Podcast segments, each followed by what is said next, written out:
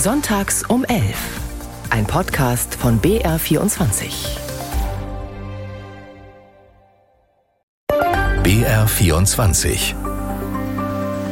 Sonntags um 11. Heute mit Jörg Brandscheid. Und diesem Thema Schneechaos auf der Schiene, streikende Lokführer. Was muss sich ändern bei der Deutschen Bahn? Darüber diskutieren wir heute und dazu begrüße ich unseren Gast Stefan Sohr, Chefredakteur der Nürnberger Zeitung, nicht mit der Bahn ins Münchner BR-Funkhaus angereist, sondern live zugeschaltet aus Nürnberg. Vielleicht in diesen Tagen auch die zuverlässigere Variante, könnte man jetzt boshaft sagen. Grüß Gott, Herr Sohr. Ja, schönen Sonntag, grüß Gott. BR24. Sonntags um 11. Rufen Sie an.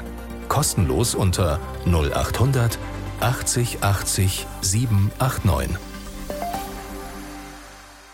Der Winter hat vor allem den Süden Bayerns am vergangenen Wochenende erwischt und so mancher musste sein Auto erstmal unter einem Schneeberg freischaufeln.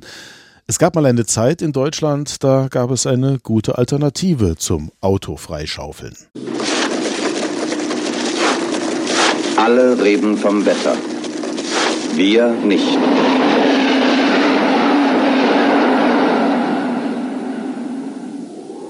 Wir fahren immer.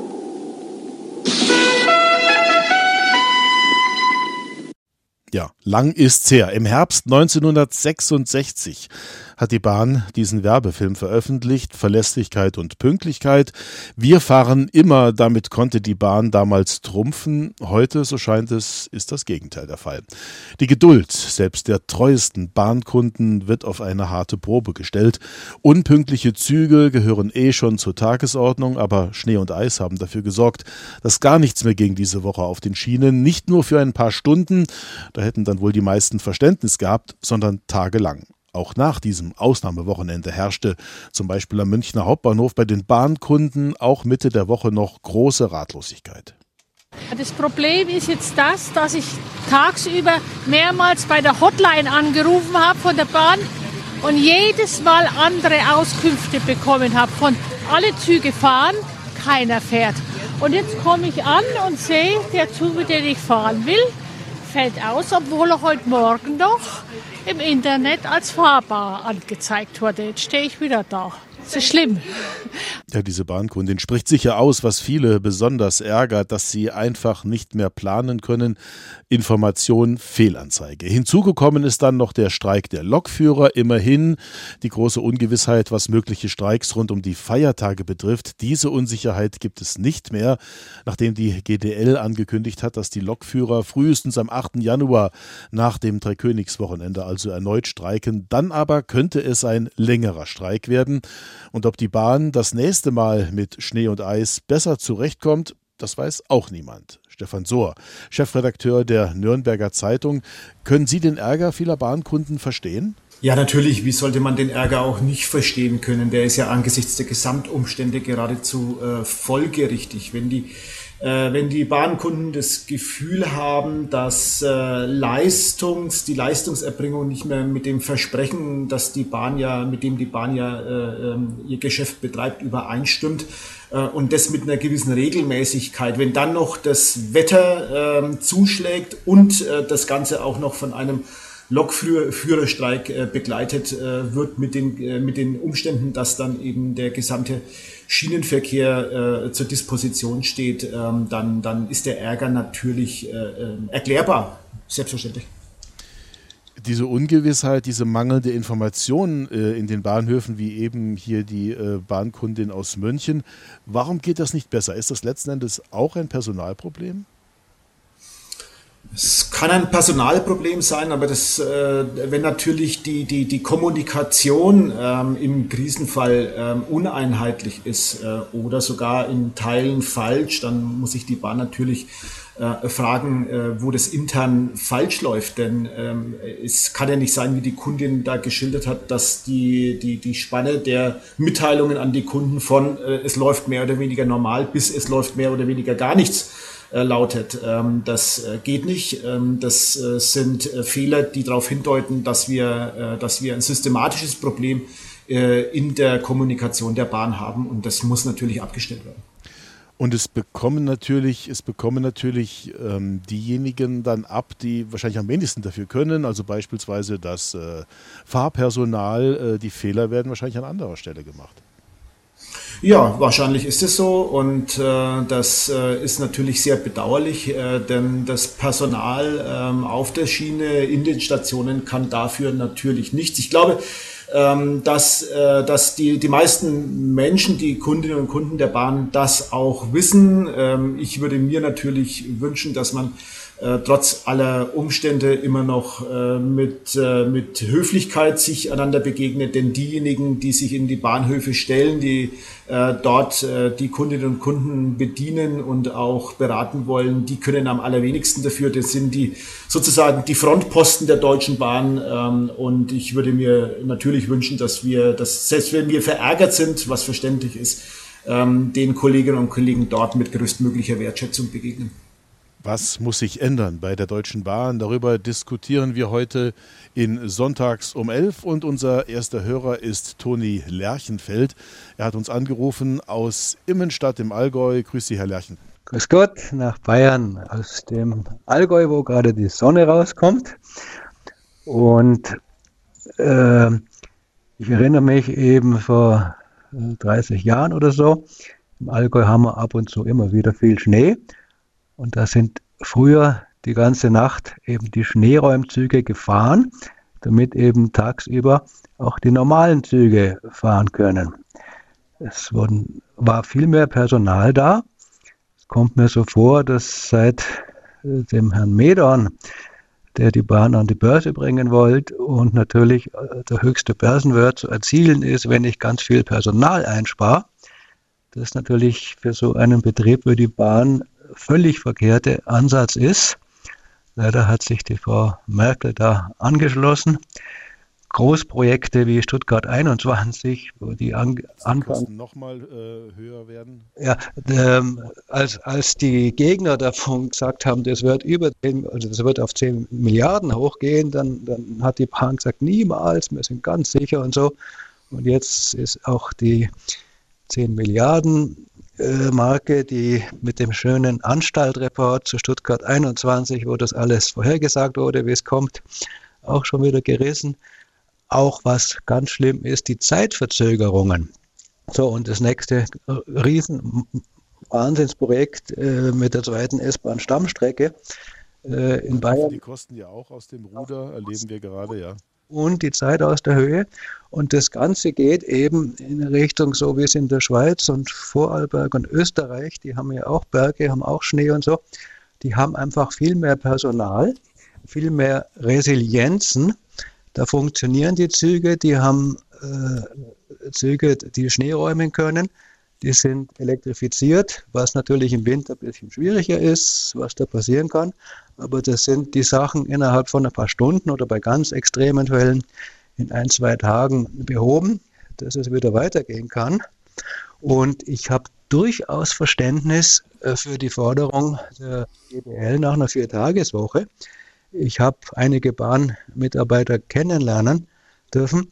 Das sind wahnsinnig verantwortungsvolle Leute, denen von den oberen Herren viel zu viel Verantwortung auf die Schultern gedrückt wird äh, für Sachen, für die die gar nichts können, wenn einfach die, die Schwellen äh, äh, nicht genügend geprüft werden und dann ist so ein armer Streckenverantwortlicher, steht mit einem Fuß im Gefängnis äh, also das sind jetzt ganz viele Punkte dabei, Herr Lerchenfeld, die Sie genannt haben. Äh, die Arbeitszeit, genau darüber will ja die Bahn erstmal nicht verhandeln, weil sie sagt, wir haben dann auf der, an der anderen Stelle ein Personalproblem. Die Gewerkschaft der Lokführer argumentiert genau umgekehrt, indem sie sagt, wir können dadurch diesen Beruf wieder attraktiver machen.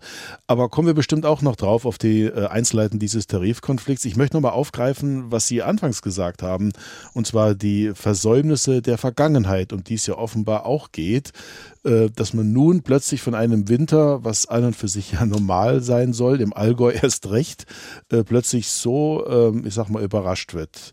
Herr Sohr, Chefredakteur der Nürnberger Zeitung, äh, Herr Lerchenfeld hat ja hingewiesen auf die auf Herrn Medorn mit der Privatisierung der Bahn damit fing das vielleicht an. Hat man das sozusagen das, das Brot- und Buttergeschäft, das tägliche Geschäft äh, in den vergangenen Jahren oder fast Jahrzehnten äh, vernachlässigt? Ähm, dass die Tatsache, dass die Bahn privatisiert worden ist, äh, kann natürlich als ein Erklärungsmuster dienen dafür, dass dann in bestimmten Ausnahmesituationen ähm, und der Wintereinbruch am vergangenen Wochenende in München war sicherlich eine Ausnahmesituation, äh, dass dann die Bahn nicht mehr funktioniert. Ich bin da ein wenig skeptisch, muss ich ehrlich sagen. Ähm, denn ähm, mit, äh, mit etwas Milde, wenn man die letzten Jahrzehnte betrachtet, wird vielleicht die alte deutsche Bundes-Beamtenbahn etwas im schönen Licht äh, gesehen. Ähm, immerhin Streiks, sein, Streiks würden dann, äh, es gäbe dann keine immerhin, Streiks, wenn die Lokführer immerhin, verbeamtet wären. Ja, immerhin, das kann man mit Fug und Recht auch zur Disposition stellen, wenn man sagt, äh, wenn man das deutsche Beamtentum an den berühmten hoheitlichen Aufgaben misst, gehört denn das dann äh, der Bahnbetrieb auch dazu. Ähm, kann man diskutieren, selbstverständlich. Ähm, aber ich glaube, das Erklärungsmuster ist ein wenig zu dünn, ähm, mhm. denn ähm, es, es, äh, es würde meines Erachtens nicht widersprechen zu sagen, ich strebe einen wirtschaftlichen, privat, quasi einen mit privaten Unternehmen äh, vergleichbaren Bahnbetrieb an, nur muss dann natürlich dafür auch für, für, für Ausnahmefälle die nötige Infrastruktur, also Personal, schwere Räumfahrzeuge etc. pp. vorhanden sein, um auch da den Weiterbetrieb zu ermöglichen. Denn äh, was wir letztes Wochenende erlebt haben, war bestimmt in München, war dort nicht vor Ort, sondern in Nürnberg, da hatte es auch Winter. In München hatte es eben ganz arg viel Schnee.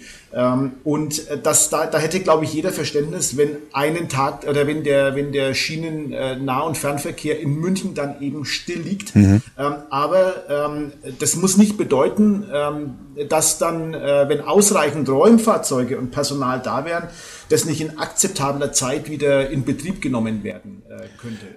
Das, ja. das, das, eine, das eine bedingt nicht zwangsläufig das andere. Herr Lerchenfeld hat ja auch äh, auf Österreich hingewiesen und auf die Schweiz. Äh, ja. Da nimmt man offenbar, wenn man zumindest mal jetzt das Pro-Kopf sieht, bei den Pro-Kopf-Ausgaben äh, nimmt Österreich äh, deutlich mehr Geld in die Hand beim Schienenverkehr, ja. die Schweiz noch viel mehr. Deutschland rangiert da eher weiter hinten.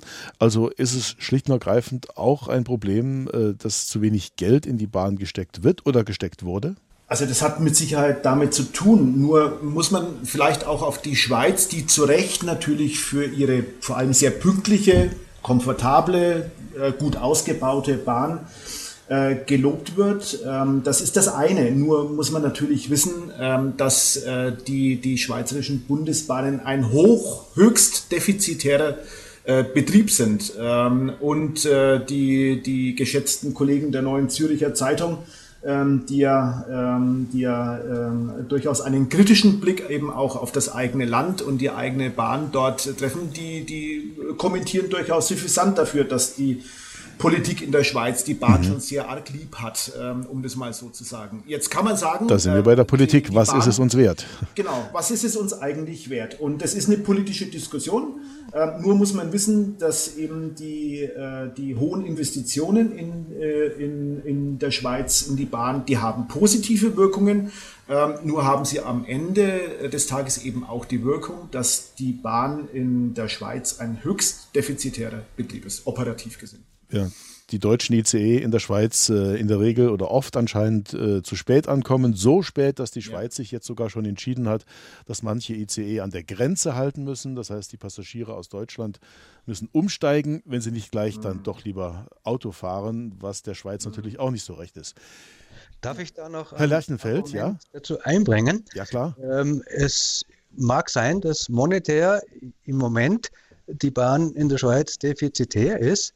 Wenn wir aber an unsere Kinder und Enkel denken, was wir denen hinterlassen, wenn jetzt eine B12 zur Autobahn ausgebaut werden soll, obwohl es doch eine A96 und eine A7 gibt für jeden, der Autobahn fahren will, dazu Moore zerstört werden und asphaltiert werden, Wälder kaputt gemacht werden, Reifenabrieb, wer Straßen baut, wird Verkehr ernten. Und was wir da an Umweltzerstörung unseren Kindern und Enkeln hinterlassen, Stattdessen, wenn man einfach dieses Geld, äh, was jetzt eh nicht vorhanden ist, für eine Elektrifizierung der zweigleisigen Strecke äh, über, Kauf, über Buchloe, Kaufbeuern, äh, Kempten bis, bis Hergatz, strecken würde, würde mir für unsere nachfolgenden Generationen, die ja unsere Schulden bezahlen müssen, wenigstens noch eine lebenswerte Umwelt erhalten. Also Sie sagen ja. ganz klar, muss es uns wert sein, Herr Lerchenfeld. Das muss es uns wert sein. Und mit, mit dem Argument Bayern ins Autoland, das ist natürlich kurzfristig gedacht, um die nächste Wahl zu gewinnen.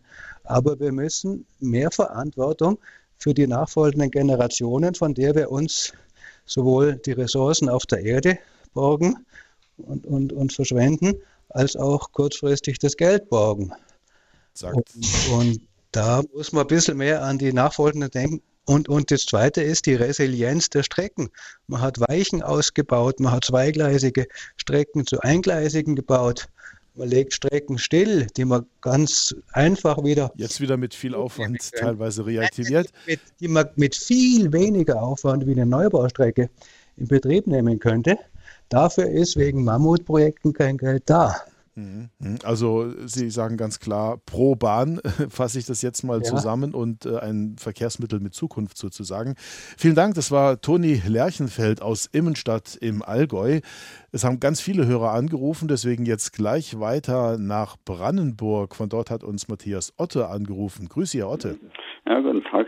Ja, also ich muss mich voll und ganz den, dem Hörer vorher anschließen äh, aus Immenstadt was eigentlich aus alles Wichtige gesagt worden, was ich jetzt eigentlich auch schon sagen wollte, dass eigentlich von Österreich und Schweiz alles viel besser funktioniert. Ähm, auch trotz Defizit, was wir gerade gehört haben, aber ich denke halt Defizit im öffentlichen Verkehr, Nahverkehr, den wir jetzt immer geben, das ist halt immer so ein Betrieb, den man nicht mit Gewinn äh, betreiben kann. Das könnte man genauso im Straßenverkehr hernehmen. Das ist glaube ich auch ein Defizitbetrieb. Also wenn man danach geht, dann dürfte man gar nichts mehr machen. Ich denke einfach, wir brauchen eine Verkehrswende. Mhm. Also Verkehrswende, das heißt, dass man die Bahn attraktiver machen muss und alles, diese ganzen Pannen beseitigen muss, die jetzt aufgetreten sind. Ähm, mit dem Wintereinbruch, also da müssen wir auch schauen, dass wir da wieder genauso gut werden wie die Österreicher und die Schweizer. Und jetzt wollte ich noch auf was anderes kommen. Äh, ich, mich regt es immer so auf, dass man äh, zwischen Kufstein und München diese RB54 benutzen muss und in Rosenheim nicht in den Regionalexpress Salzburg-München umsteigen kann, mhm. weil dann wäre man nämlich viel schneller in München. Der Regionalexpress 5 von Salzburg nach München, der hält nicht überall. Also würde man zehn Minuten früher in München sein und könnte man. Rosenheim gehört doch jetzt, korrigieren Sie mich, wenn ich ja. da was Falsches sage, auch sogar zum MVV-Gebiet, oder? Ja, ja, aber es hat mit dem MVV nichts zu tun. Ich rede es mehr vom Fahrplan, mhm. weil vom MVV ist ein Tarif, eine Tarifangelegenheit. Und ich rede also mehr vom Fahrplan, der wird ja, glaube ich, vom Freistaat Bayern gemacht oder von der Bayerischen mhm. Eisenbahngesellschaft. Wurde heute, also ähm, heute war Fahrplanwechsel. Ja. Für Sie, für Sie keine Verbesserung dabei? Nö, das ist das Gleiche. Okay. Das Dumme ist halt immer, der Kufsteiner Zug, der trifft eine Rose immer, man kann dann ein, wenn der Salzburger Zug gerade wegfährt nach München. Also man kann gar nicht umsteigen. Also wenn, wenn, man eine, wenn die beiden Züge auf dem gleichen Bahnsteig einfahren würden, also auf Gleis 2 und auf Gleis 3, dann könnte man äh, ganz schnell gleich umsteigen, ohne Zeitverlust. Und ähm, ja, es wäre das wäre eine ganz das wäre eine ganz einfache Lösung, die man da machen würde. Das technologisch wäre das sehr oft kein Aufwand. Und was mich noch aufregt, im, Ostbahnhof, da gibt es auch immer den, bei der S-Bahn äh, statt einwärts Gleis 1 und Gleis 2 und da könnte man doch auch die Fahrgäste informieren, welche S-Bahn jetzt früher losfährt. das war immer so ein Witz, weil da steigt man oft in eine falsche S-Bahn ein. Wäre hilfreich, wieder ja. mehrere Minuten warten.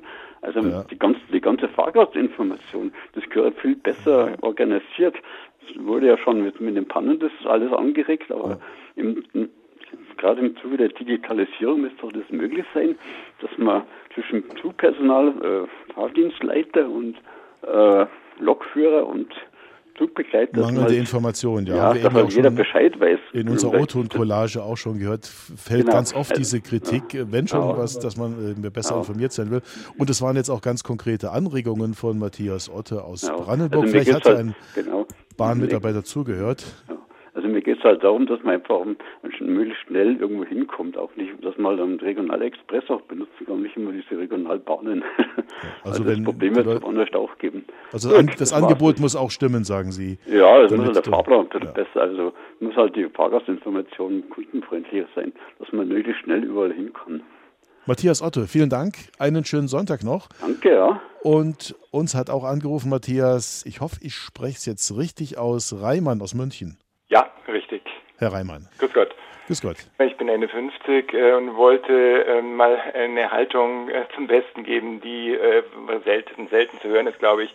Ähm, ich bin sehr einverstanden mit der Bahn. Ähm, ich bin ausschließlicher Bahn- und Radfahrer, ähm, unternehme ähm, Bergtouren etwa einmal wöchentlich und mache die nur mit dem ÖPNV. Ähm, zuletzt ist zum Beispiel ausgerechnet in den letzten Tagen am Donnerstag äh, bin ich mit der Bahn problemlos nach Lengries gekommen und von dort aus problemlos mit dem RVU-Bus äh, in die Jachenau gefahren und habe von dort aus eine Bergtour unternommen.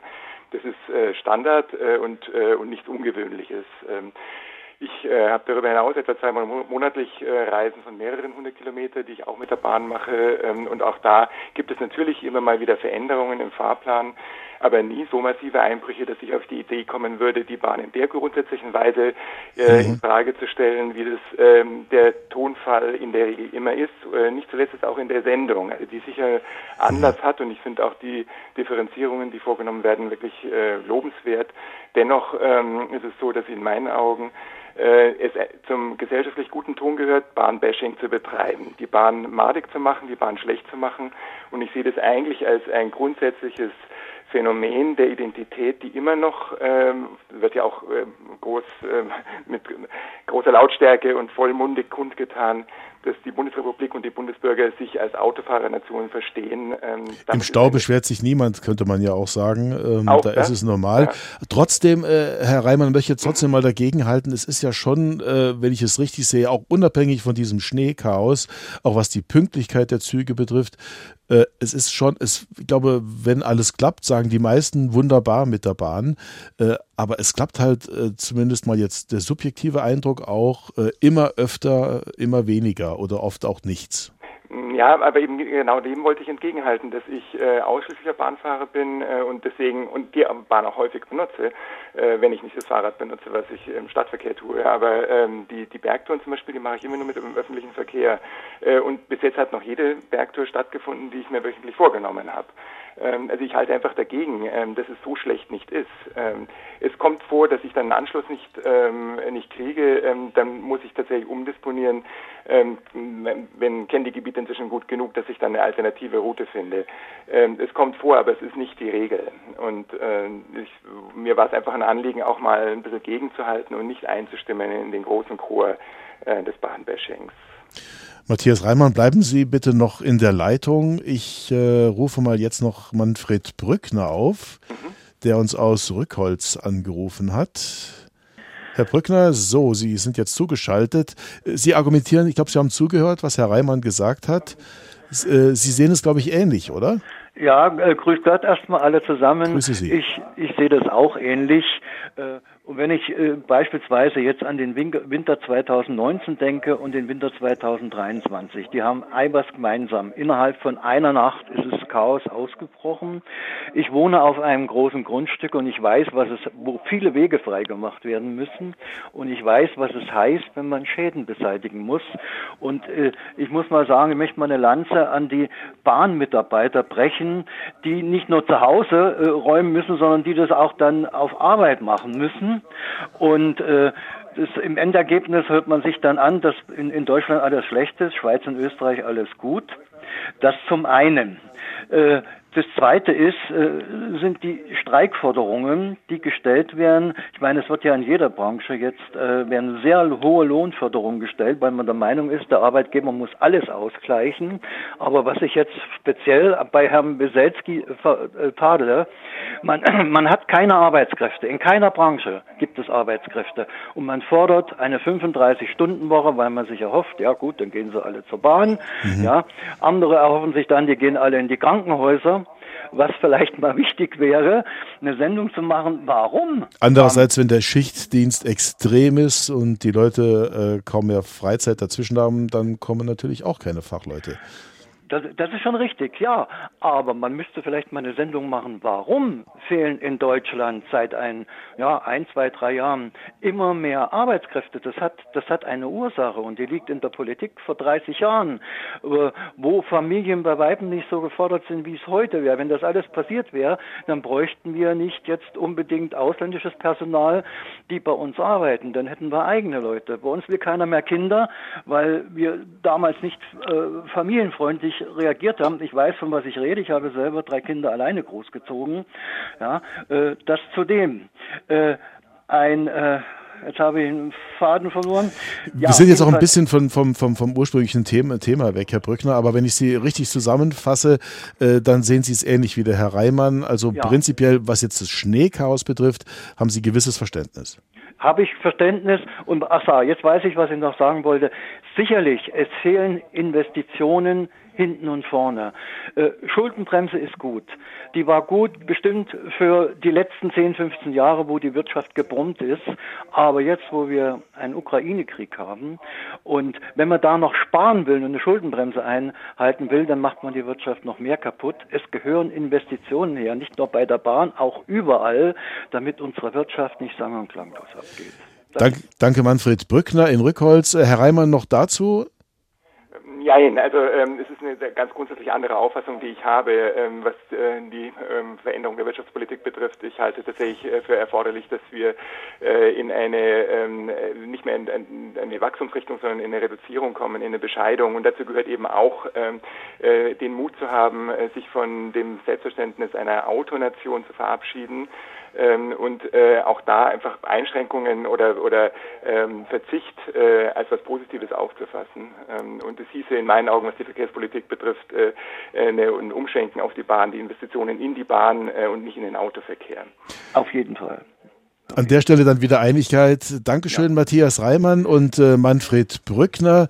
Wir schauen jetzt gleich auf die Straßen, allem äh, Straßen, äh, aller Kritik am Autoverkehr zum Trotz und dann auf den neuesten Nachrichtenstand. Und anschließend wollen wir dann hier in Sonntags um 11 noch etwas genauer auf den Tarifkonflikt bei der Bahn schauen.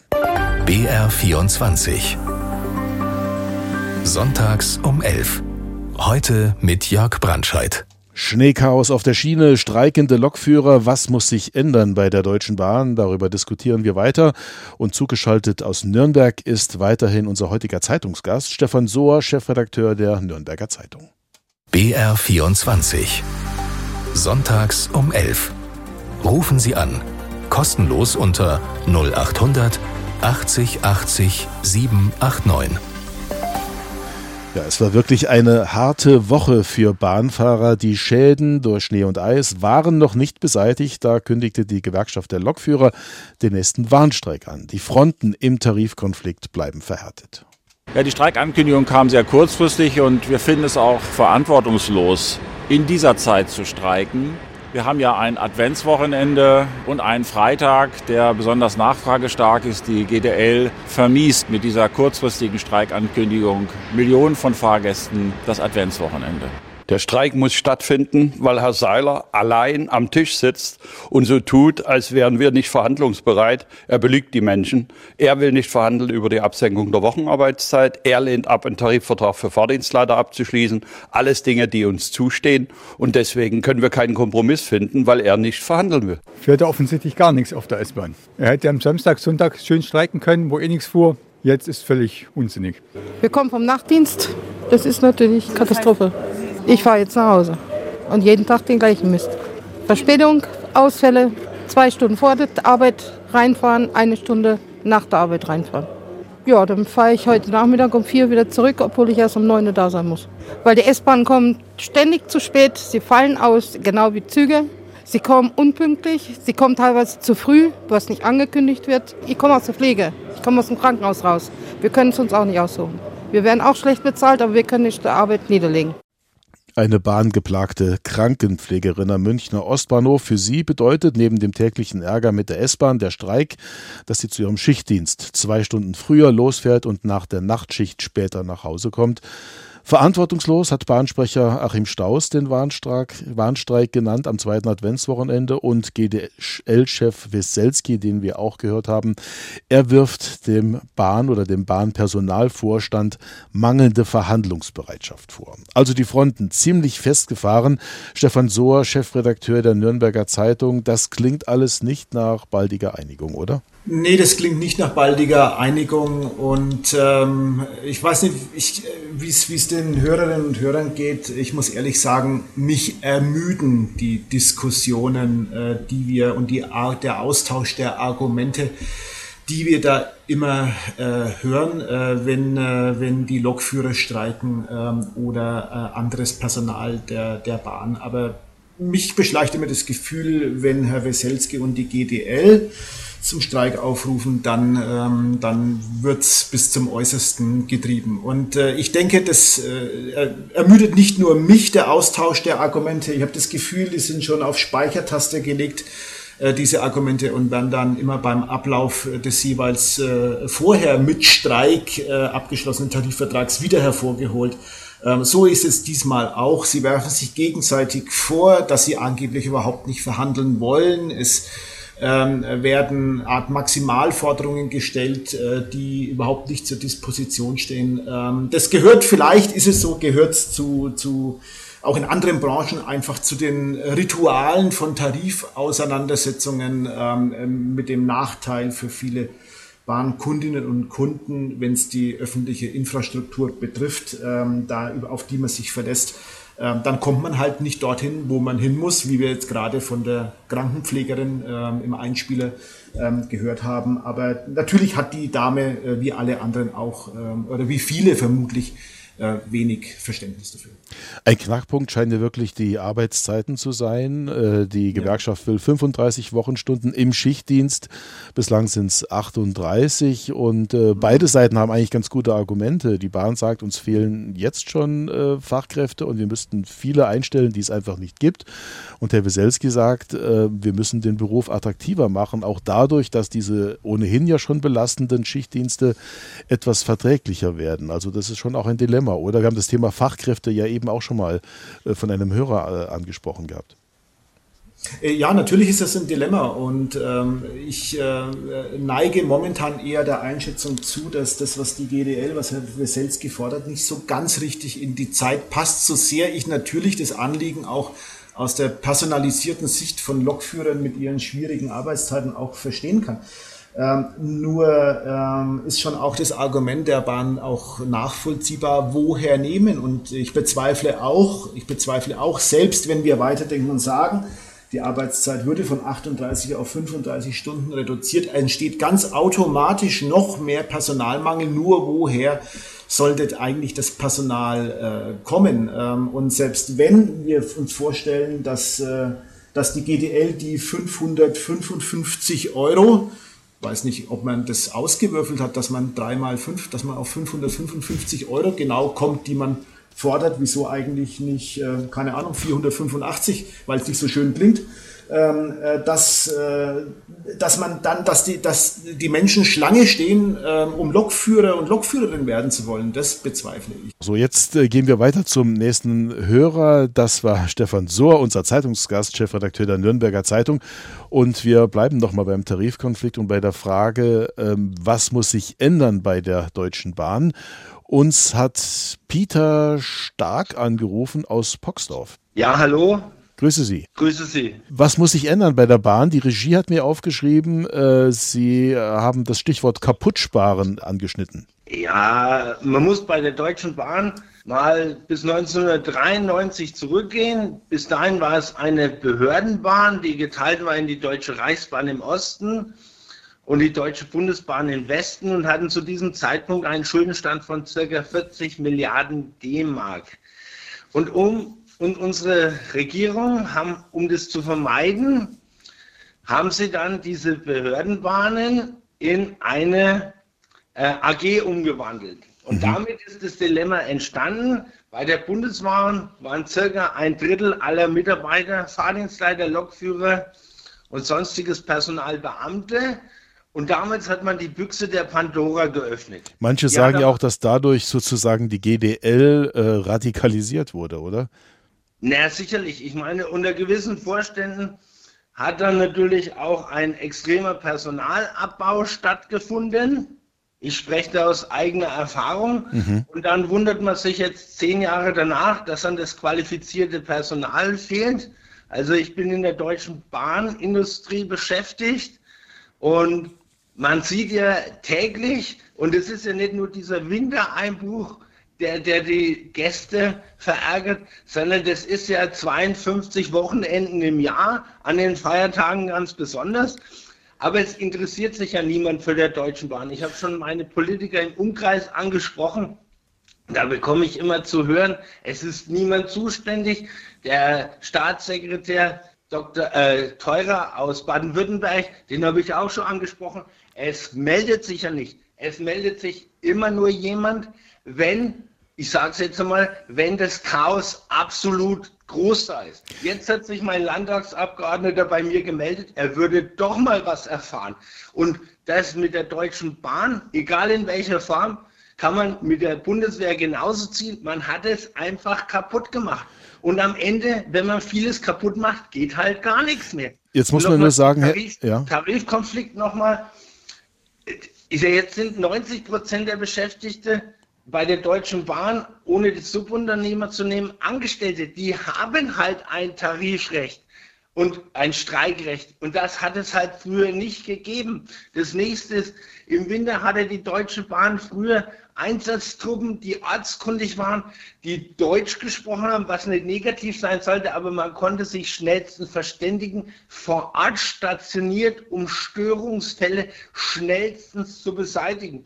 Jetzt sind die Störungstrupps auf 50 oder 100 Kilometer weg und die müssen sich genauso durch das Schneechaos kämpfen, bis sie an die Schadstelle kommen. Jetzt hat ja diese Bahn AG, von, von, von der Sie jetzt auch gesprochen haben, hat ja nur einen Aktionär, nämlich den Bund. Also äh, die Bahn wurde privatisiert, aber letztlich ist sie natürlich trotzdem äh, in der Hand äh, des Bundes. Würden Sie denn sagen, Herr Stark, die Privatisierung war grundsätzlich ein Fehler oder wurde einfach falsch privatisiert? Müsste man vielleicht sogar äh, mehr privatisieren, beispielsweise was das Schienennetz betrifft? Naja, wenn einem Schienennetz ist ja schon gar nichts mehr da. Also ich bin erst einmal der Meinung, die Privatisierung war grundsätzlicher Fehler, weil man sich ja klar werden muss, gehört dieses Schienennetz ähm, zur Daseinsvorsorge? Zur absoluten Daseinsvorsorge hat sich jemand schon mal Gedanken gemacht, wenn man sich unsere Rangierbahnhöfe anschaut, wie wollen wir mal die Bevölkerung versorgen, wenn wir in Corona-Zeiten LKWs an der polnischen-tschechischen Grenze stehen? Wir haben überhaupt keine Möglichkeiten mehr. Herr Stark, Sie sind in der Bahnindustrie beschäftigt, sagen Sie. Ja, ja. Ja, dann bleiben Sie bitte auch noch mal in der Leitung und wir ähm, schalten noch zu einem weiteren Eisenbahner. Kurt Bayer aus Deckendorf hat uns angerufen. Grüß Sie, Herr Bayer. Grüß Gott. Herr Bayer, sehen Sie das ähnlich wie der, wie der Herr Stark? Auch äh, Sie sprechen vom Kaputtsparen? Ja. Das ist gang und gäbe. Man hat die Eisenbahn kaputt gespart, gespart, darum ist nicht die Eisenbahn schuld, sondern die Politik. Sie wollte das. Jetzt ist es Das- ja, ja. Und sie wollte ja die schwarze Zahl, sie wollte ja an die Börse gehen und so weiter.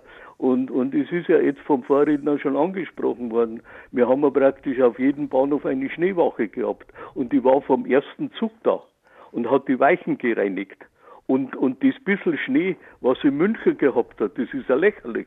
Aber wenn ich keine Vorsorge betreibe, dann, dann habe ich niemanden. Und natürlich kostet die Vorsorge Geld, weil ich muss natürlich die Leute bereithalten, auch wenn es nicht schneit. Aber das ist eine Entscheidung der Politik. Will ich einen öffentlichen Nahverkehr, der funktioniert, dann muss ich auch bereit sein, äh, zu investieren. Will ich das nicht, dass die Bahn bei jeder Kleinigkeit, bei Wind und Wetter sagt, okay, wir fahren wir nicht. Wir haben ja früher, wenn sowas war, äh, bayerischer Wald und so weiter, Schnee, wenn man die alten Bilder denkt, 50 Zentimeter, 70 Zentimeter war gar nichts. Da war ein Meter und ein Meter 50 Schnee. Da ist praktisch am ersten Zug ist dann ein Mann oder zwei Mann mit der Motorsäge mitgefahren. Und wenn ein Baum reingefallen ist, den hat man rausgeschnitten, dann hat er der Zug ein bisschen Verspätung gehabt. Aber gefahren sind wir. Und das kann nicht die Eisenbahn entscheiden, mhm. das muss die Politik entscheiden. Und wenn ich dann her bei unserem jetzigen Verkehrsminister in Bayern und so, äh, wir fahren mal heiße Luft. Nein, wir fahren mal Menschen. Und das muss die Politik entscheiden. Und jetzt im Vorwahlkampf und so hat Söder und Aiwanger kein einziges Mal in ihre Reden den öffentlichen Verkehr im Mund genommen. Es hat geheißen, wir sind ein Autoland. So. Und nur der öffentliche Verkehr, der ÖPNV, ist Mobilität für alle. Ja, jetzt und jetzt hat man gesehen, wenn der öffentliche Verkehr zusammenbricht, dann bricht alles zusammen. Und das muss die Politik entscheiden. Die Politik muss, muss sagen, was ist mir mhm. das wert? Und momentan ist das der Politik nichts wert. Und dem muss sie sich entscheiden. Jetzt möchte ich an der Stelle nochmal äh, Stefan Sohr mit in die Diskussion nehmen, Chefredakteur der Nürnberger Zeitung. Es ist jetzt viel vom äh, Kaputtsparen die Rede. Ist denn äh, wirklich nur die, ähm, die, die, das, äh, die Finanzen das Problem? Also wird zu wenig Geld in die Hand genommen? Oder das Stichwort Börsenpläne ist ja jetzt eben auch gefallen. Hat man eigentlich in der Vergangenheit äh, vielleicht einfach die falschen Prioritäten, es gab ja durchaus Großprojekte, Schnellbahntrassen etc., hat man einfach die falschen Projekte ähm, äh, bevorzugt sozusagen und auf der anderen Seite an der falschen Stelle gespart, dass dann eben auch letzten Endes, wie Herr Bayer jetzt geschildert hat, so ein Chaos entstehen kann. Ja klar, wenn man nur die anfangs der Sendung schon erwähnten Großprojekte, nehmen wir mal Stuttgart 21, 20 äh, oder auch die zweite Münchner Stammstrecke nimmt, ähm, äh, mit, äh, mit hohen zweistelligen Milliardenbeträgen zusammengenommen, dann kann die grundsätzliche Problematik, dass die Bereitschaft der Politik ähm, für den Ausbau der Schieneninfrastruktur zu wenig Geld bereitstellt, ähm, dann zumindest relativiert werden. Und wenn man dagegen rechnet, was der Hörer, den wir gerade gehört haben, sagt, dass früher eben äh, die, die Schneewachen mit dabei waren an jeder Station oder auch dann mitgefahren sind. Das sind ja mit Verlaub äh, Kleckerles Beträge, wie wir auf Neufränkisch äh, in Nürnberg sagen würden, ähm, die wir dagegen rechnen äh, würden. Äh, natürlich ist das Personal, was vorgehalten werden muss, äh, was man nicht im Winter einstellen und im Sommer ausstellen kann.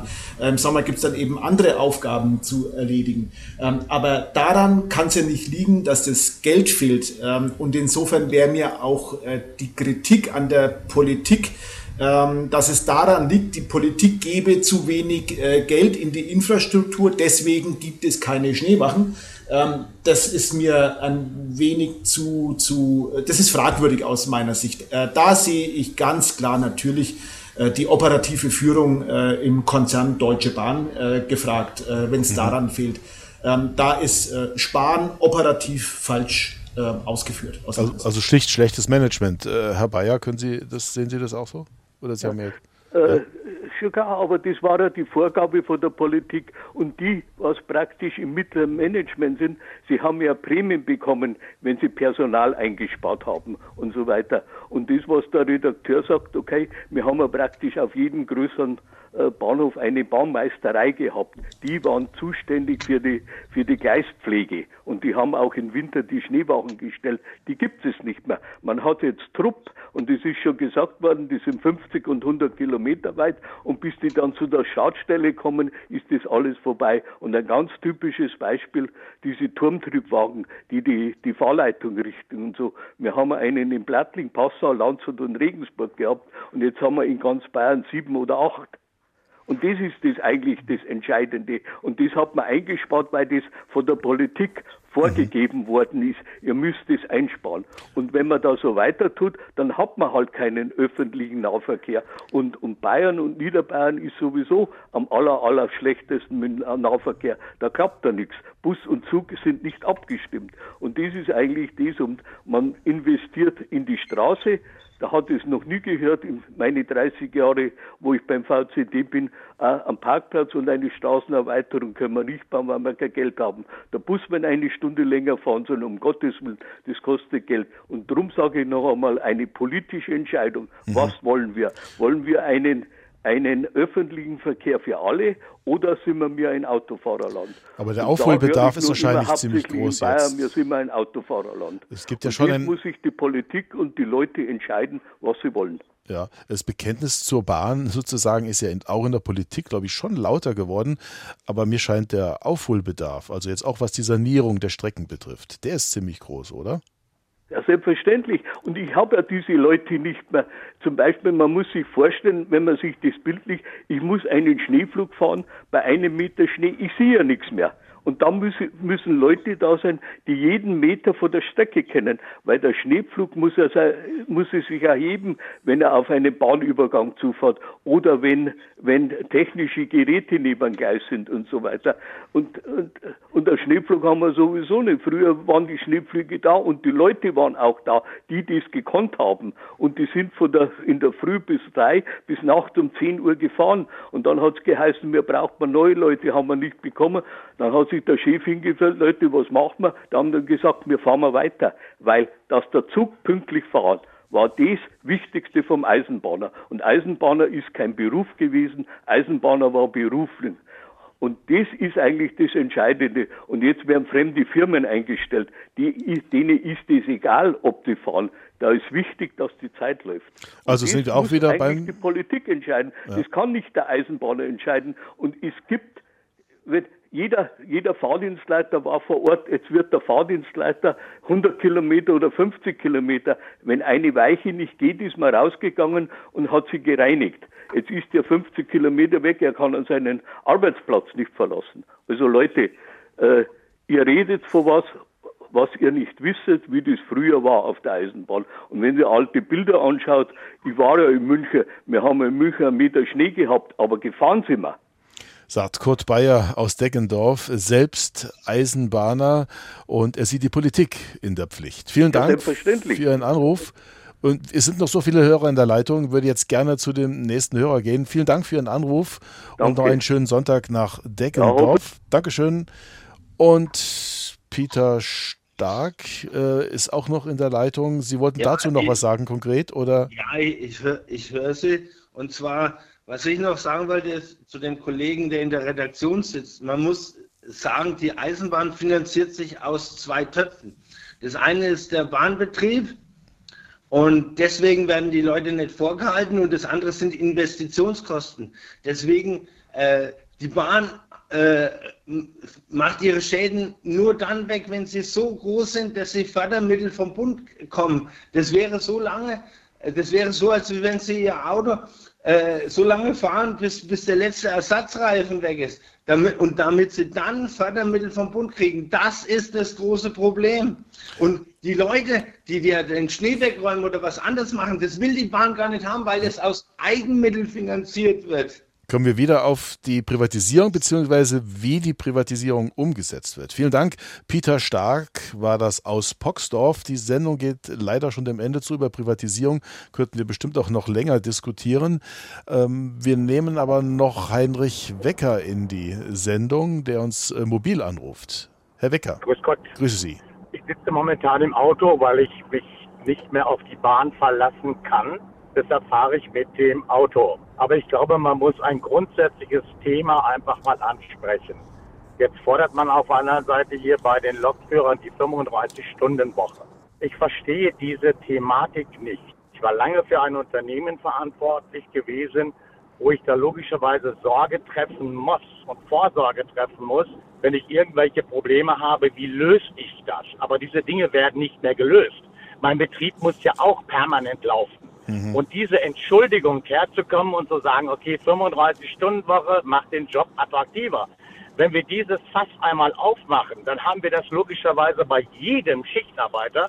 Wir haben das im Pflegedienst, wir haben das überall. Mhm. Ich verstehe das nicht. Das ist ein wirklich grundsätzliches Thema, was wir aus meiner Sicht klären müssen.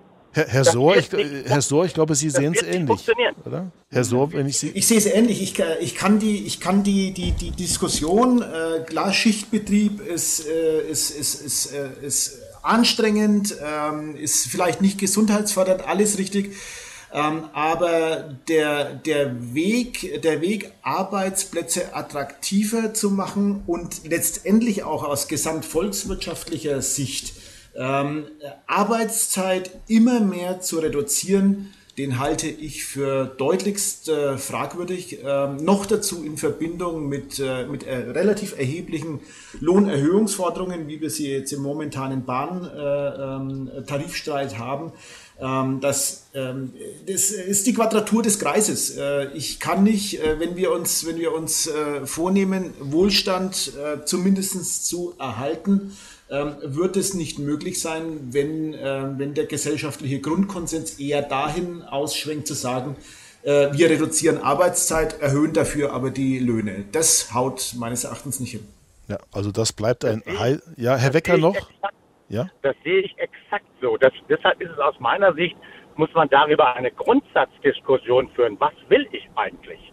Aber immer nur nachgeben, wenn einzelne Gruppen fordern, das funktioniert nicht. Leute, damit macht ihr im Prinzip den ganzen Industriestandort Deutschland kaputt. Ich wiederhole, kaputt. Ist angekommen, Ihre, Ihre Forderung, Herr Wecker. Nur geht leider die Sendung zu Ende. Entschuldigung, wenn ich da jetzt jäh reingehe, aber ist, glaube ich, angekommen, Ihr Punkt. Und äh, Stefan Sohr, unser Zeitungsgast, äh, hat Ihnen da ja auch zugestimmt. Vielen Dank. Die Diskussion um die Arbeitszeit, die bleibt bestimmt. Vielleicht wird es ja auch mal ein Sonntags um elf darüber zu diskutieren. Finde ich auf jeden Fall interessant. Ich danke allen fürs Mitmachen, fürs Anrufen. Ich danke natürlich unserem Zeitungsgast Stefan Sohr, Chefredakteur der Nürnberger Zeitung. Hier geht es jetzt gleich weiter mit dem aktuellen am Mittag und Ingrid Grün. Wir schauen auf den SPD-Parteitag, der heute zu Ende geht. Und die Bahn wird auch in unserer Mittagssendung ein Thema sein. Wir schauen mal auf die Details des neuen Fahrplans. Heute ist der Fahrplanwechsel. Einen schönen Sonntag. Am Mikrofon verabschiedet sich Jörg Brandscheid.